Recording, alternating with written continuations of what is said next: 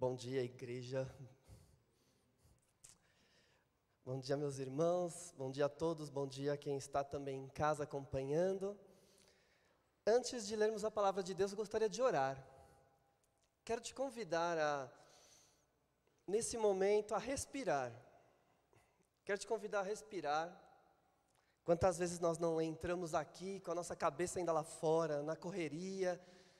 Vamos respirar, vamos agora entregar a Deus aquilo que não foi entregue. Vamos dedicar a nossa mente, porque queremos ouvir a voz de Deus, não só agora no sermão, mas também no decorrer dessa nossa manhã. Vamos orar, vamos entregar, vamos falar. Vamos lembrar também de jovens da nossa igreja que estão fazendo provas. A Karina falou que o João hoje tem Enem, vamos orar por ele também. Vamos orar. Feche seus olhos, vamos falar com Deus.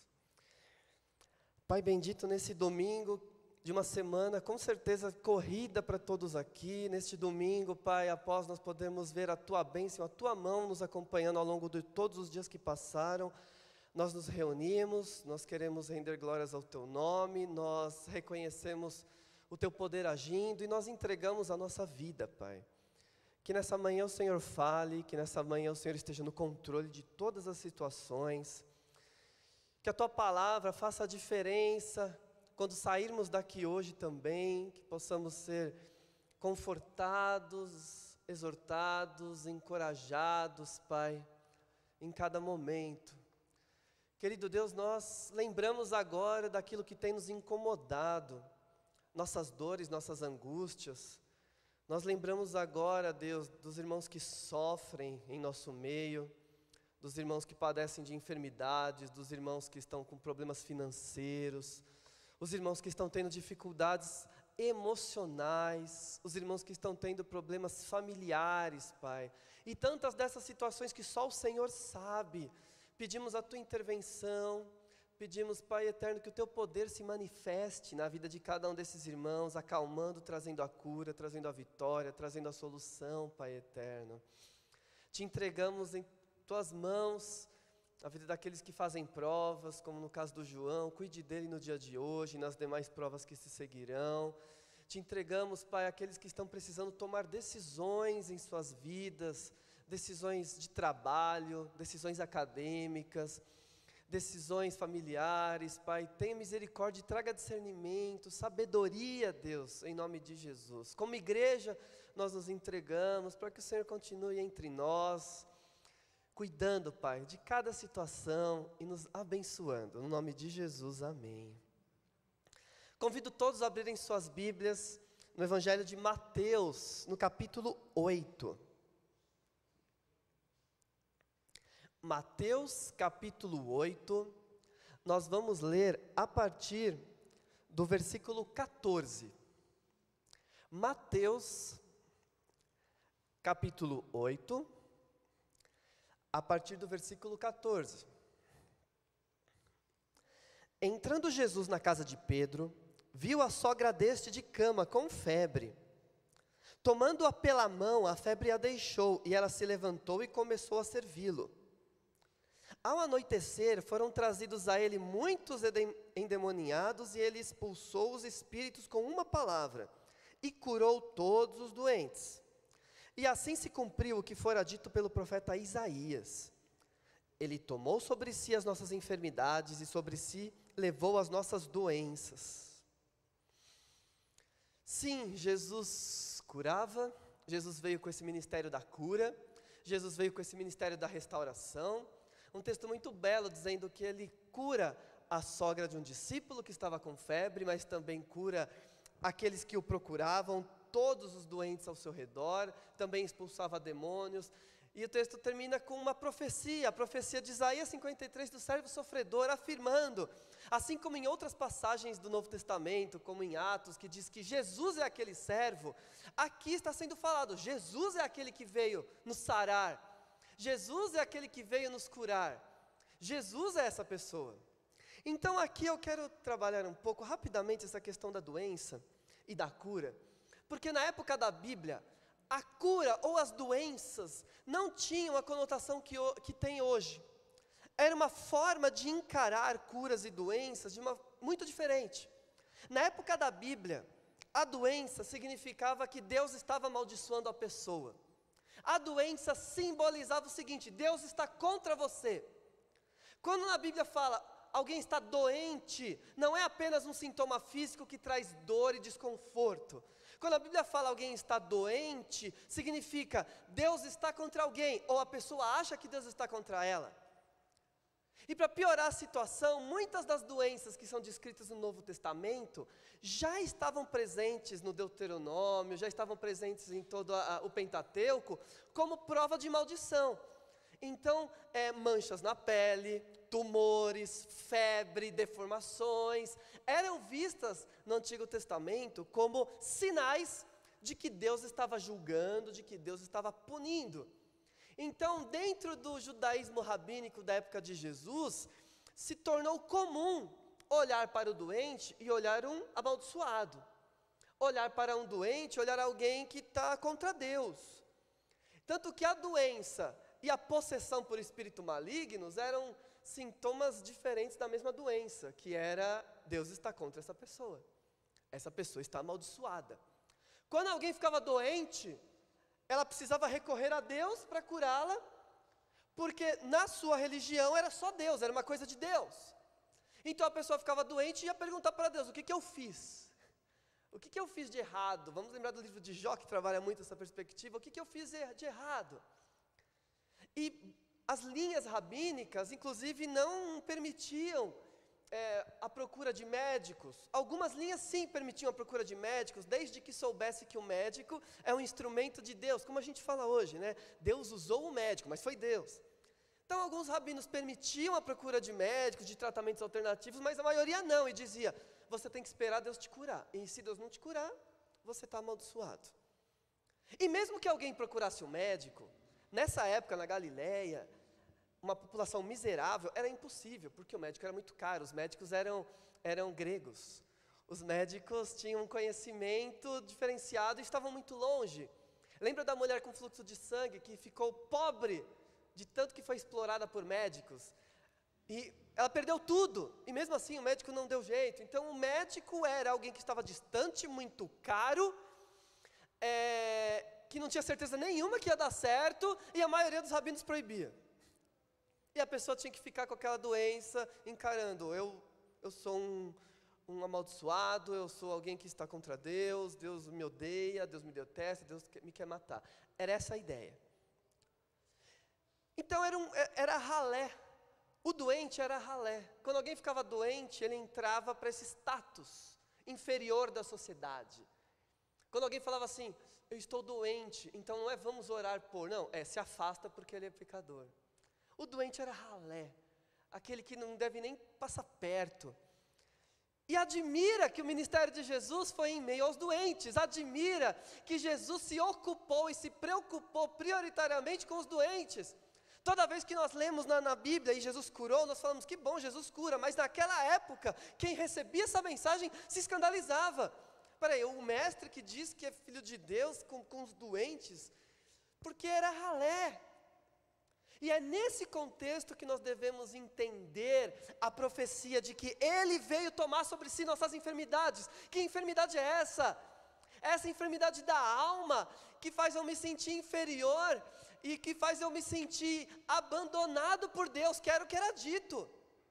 Era dito que quem está doente é abandonado por Deus, é isso que é falado. Essa é a enfermidade que Jesus veio tratar. Claro que, que Deus cura, que Jesus cura sim. Hoje, quando alguém está doente, hoje, quando alguém está enfermo, logo se pensa: é, onde pegou essa doença? É algum fator genético? Como tratar? Qual é o remédio? Qual é o médico? Qual é o especialista? Na época da Bíblia, alguém está doente? Maldito. Maldito. Vai orar? Maldito. Porque se Deus não curar, você vai continuar sendo maldito. A cura que Jesus traz não é apenas o sanar sintomas físicos e trazer alívio de dores. A cura que Jesus traz é a restauração integral do ser humano. A cura que Jesus traz é tornar a pessoa novamente digna diante de Deus. Quando Jesus toca e cura, o sentido desse toque é: agora Deus te aceita. Agora Deus te aceita. Você estava amaldiçoado? Não mais, te toquei. Agora Deus te aceita, agora você está diante de Deus. Agora você foi restaurado. Você não é mais maldito. É isso que esses textos trazem.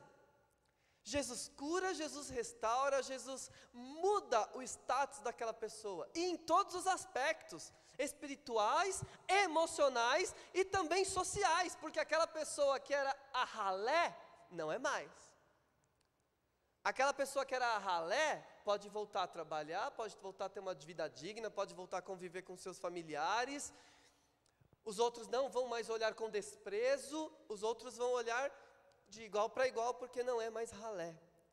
Por isso que se diz: Jesus veio para nos curar, porque ele levou sobre si as nossas enfermidades e doenças. Bom, visto isso, nós temos duas, dois momentos de cura aqui. O primeiro é Jesus curando alguém dentro da casa de Pedro, seu parente próximo, a sua sogra.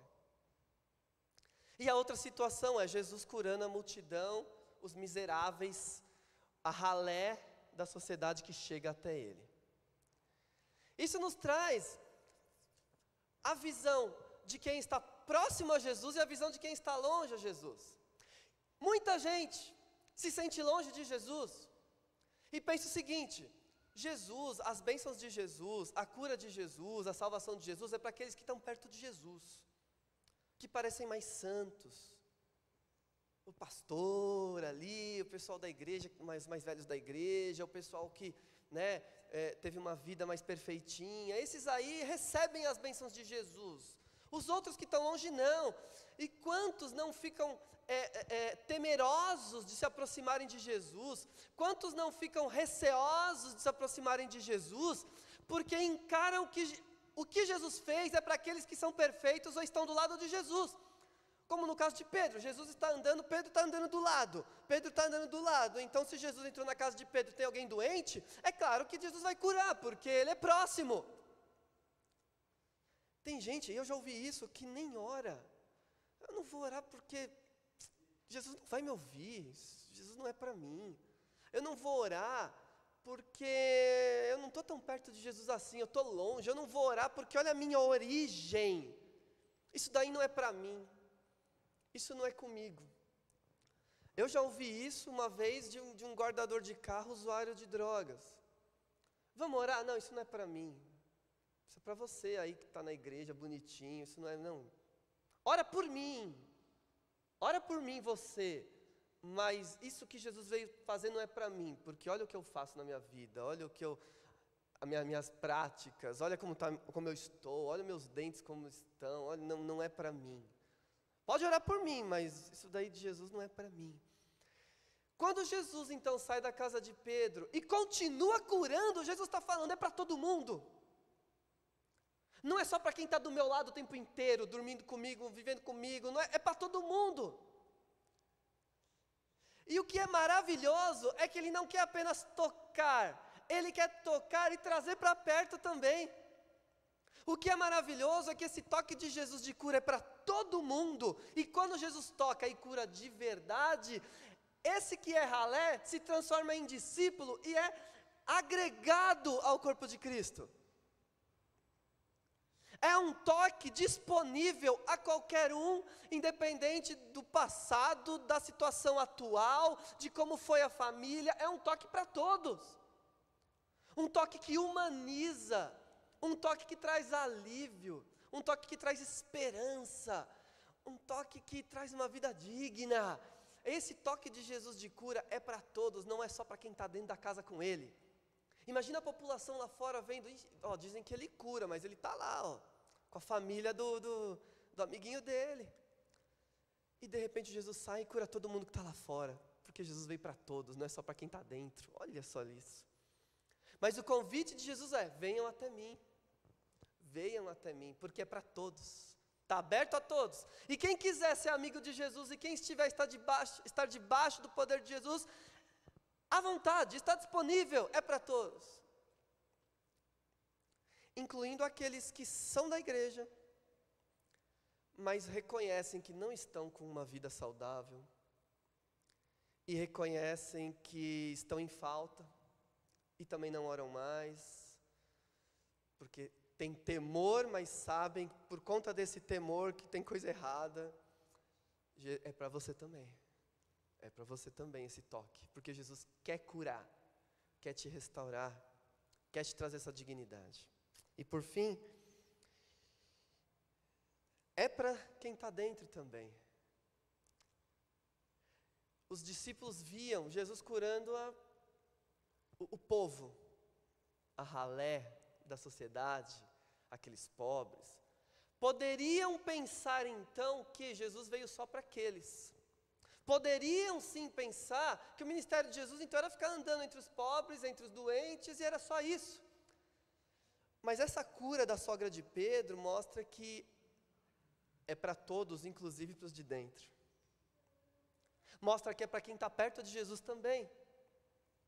Mostra que o ministério de Jesus é para todos. E sim, Jesus curou a sogra de Pedro. E piadas à parte, como sempre se faz nesse texto, de piadas com cura de sogra, não é verdade? Pelo que diz o texto, era alguém muito querida. Pelo que diz o texto, é, é alguém da família. É alguém da família que está enferma, que está passando por essa dificuldade, Jesus cura. O ministério de Jesus também é para quem está dentro, para quem está ao lado dele. Nós cristãos de longa data, oramos e intercedemos pelo pecador, é comum, ainda mais quem tem um espírito missionário, interceder pelo pecador, interceder para que Deus nos motive a levar o Evangelho, a curar as almas perdidas, mas esquecemos que nós também somos curados e nós continuamos precisando desse toque e dessa companhia de Jesus que nos restaura e nos cura. Não é porque estamos dentro ao lado de Jesus que não vamos usufruir do toque dele. Não é porque estamos há tanto tempo caminhando com Jesus que nós vamos ter expectativa apenas de que é para os de fora. E cristãos autênticos, genuínos, fiéis, que também não têm mais coragem de orar e fala, mas o Senhor já me deu tanto, eu estou do seu lado. Eu, como se Deus tivesse atenção só para um. Eu falo assim, ó, oh, então agora dirija a sua atenção para quem está lá fora, porque para mim eu já. Não! É para todos. Pedro não teve é, é, é, medo, não teve receio de falar, ó, oh, minha sogra está doente. A sogra não teve receio de falar, ó, oh, estou com febre. Se Jesus está aqui, Jesus está aqui é para todos. Ele não tem essa dificuldade humana de dividir a atenção, a atenção de Jesus Cristo está sobre todos nós que somos seus discípulos. Por isso, o toque de cura é para fora, o toque de cura é para dentro. O toque de cura é para todos nós. É para todos nós. Pode ser que esse toque de cura se manifeste em uma cura física, pode ser, e nós temos testemunhos aqui disso. Mas pode ser que esse toque seja um toque muito mais profundo, que além de físico, ele toque a alma e te resgate dessa sua situação difícil que você está vivendo, te resgate desse status de abandonado, de longe de Deus, de pecado, de miséria, te resgate disso e mostre você é digno. Porque Jesus cura e quer trazer essa vida a todos. Ele levou sobre si as nossas doenças. A maior doença é o pecado. O maior sintoma do pecado é a morte. E ele levou sobre si o pecado e a morte, para que pudéssemos ter vida e vida em abundância. Vida digna, vida com esperança, vida com fé. Essa é a vida que Jesus veio trazer. Quero convidar todos a fecharem seus olhos e vamos colocar diante de Deus agora a nossa vida. Antes de mais nada, eu gostaria de perguntar se alguém nesse momento está sentindo a necessidade de um toque de cura física, faça essa oração agora. Peça, Senhor, o Senhor sabe de todas as coisas. Estou expondo a minha dificuldade, me cura, Senhor, me cura. Pede para Jesus. Se for da vontade dele, se for o melhor, ele faz. Pede agora.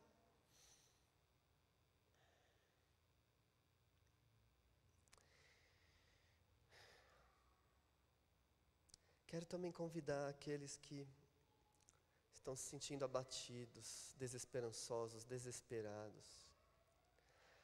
Aqueles que estão se sentindo abandonados por Deus, largados.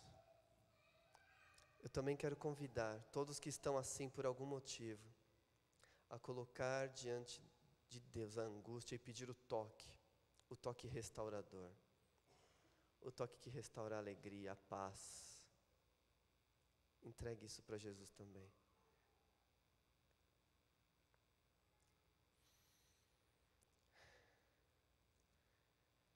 Pai bendito, Pai de glória, somos humanos, somos fracos, somos falhos, somos carentes, somos necessitados e precisamos do Teu toque. Precisamos, Pai, da Tua cura. Obrigado, porque se estamos aqui, o Senhor já nos tocou, já nos salvou mas te entregamos as nossas dificuldades, as nossas lutas, que tendem a nos jogar para baixo, que tendem a nos fazer duvidar do teu amor, que tendem, Pai, a nos fazer questionar quem nós somos. Nós te entregamos tudo isso, Pai, pedindo também o teu toque, para que o Senhor restaure a nossa alma, o nosso ânimo, Pai.